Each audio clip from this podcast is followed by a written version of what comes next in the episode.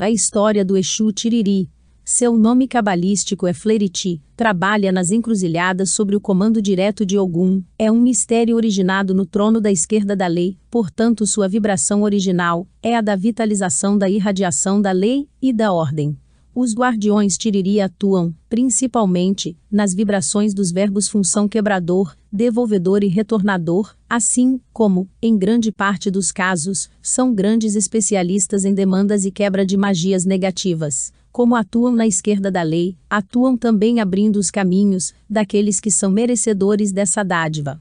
Os guardiões que trabalham dentro desse mistério atuam nos consulentes buscando ordenar seus negativismos, abrindo os caminhos e quebrando demandas quando permitidas pela lei e, muitas vezes, devolvendo-os aos seus donos. Está sempre presente nos trabalhos de Umbanda de nossas casas, tendo um trabalho muito importante na realização dos trabalhos na lei da caridade, tem um trabalho fundamental em todos os templos de fé, igrejas, etc em suas passagens recebe nomes, como Exu Tiriridas Encruzilhadas, Exu Tiriridas Sete Encruzilhadas, Exu Tiriridas Matas, Exu Tiriri Menino, Exu Tiririda Calunga, Exu Tiriridas Almas, Exu Tiririda Figueira, Exu Tiriri do Cruzeiro, Exu Tiririda Meia-Noite aprecia muito bebidas fortes, como cachaça, conhaque, uísques de boa qualidade, martini, vinhos finos, licores, bons charutos e muitas vezes gostam de usar capas, belos chapéus, lenços ciganos,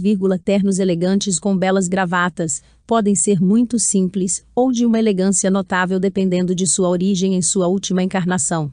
Tem um temperamento forte, não gosta de brincadeiras, sério e concentrado em seus afazeres, atende a todos que recorrem ao seu auxílio, sendo uma entidade de extrema rapidez, quando merecedor, vírgula, os protegidos por esse grande Exu, são defendidos a qualquer custo, não entra em demandas para perder, não tolerando ser enganado ou esquecido por seus médiums tem uma vasta falange, sendo responsável por legiões de grandes energias negativas e positivas, guardiãs de antigos mistérios da natureza, conhecedor do mundo espiritual e suas variações de energias poderosas que atuam no universo.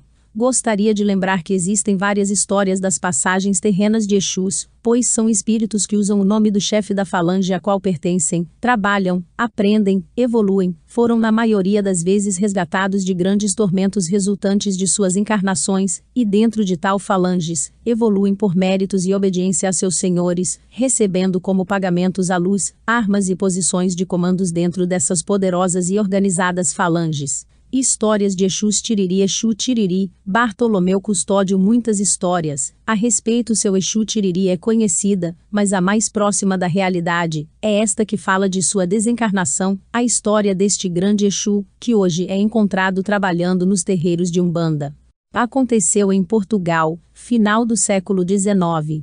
Passam das 23 horas, quando Bartolomeu Custódio bate à porta de seu primo, e é atendido pelo rapaz que, visivelmente, foi acordado pelas insistentes batidas. Primo, preciso urgente de ti.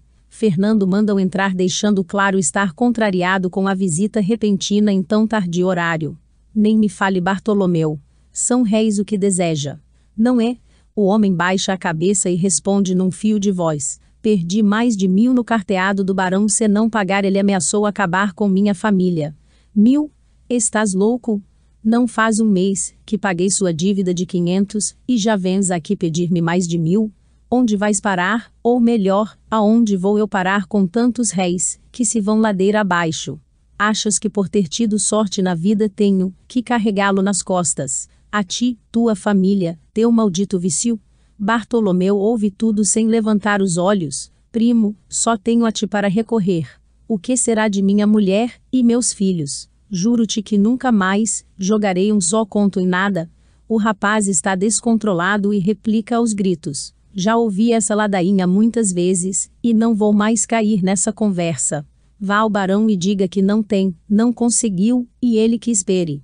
Ainda ontem a pobre de tua mulher veio até aqui pedir-me comida, Crês nisso? Tive que dar comida à tua família. Enquanto tu espizinhas me com dívidas de jogatina. Olhe para ti.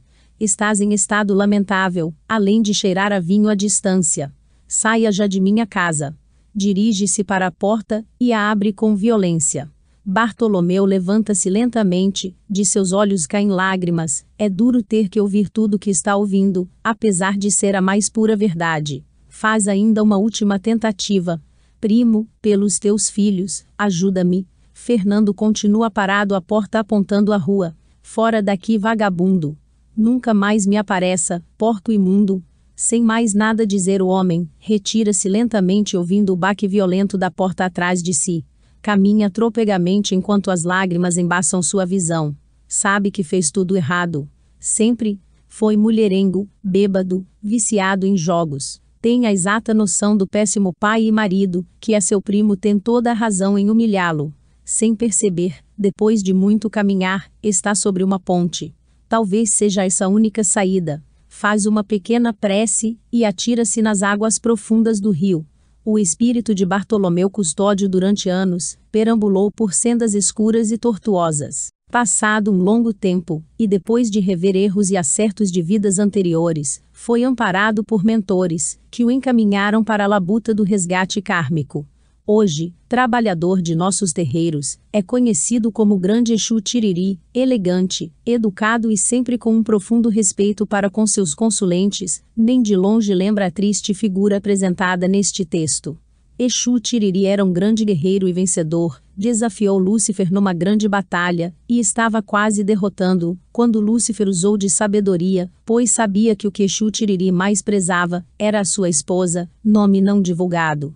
Sendo assim, Lúcifer sequestrou a esposa de Tiriri, o que o fez rogar ao grande Lúcifer que lhe devolvesse a sua esposa. Porém, Lúcifer não devolveu, e Tiriri viveu o restante de sua vida na amargura, bebendo, largado. A imagem de Tiriri, em que ele está de joelhos com uma garrafa em suas mãos, retrata o pedido de perdão a Lúcifer, implorando para que ele tivesse sua esposa de volta. Porém, não aconteceu.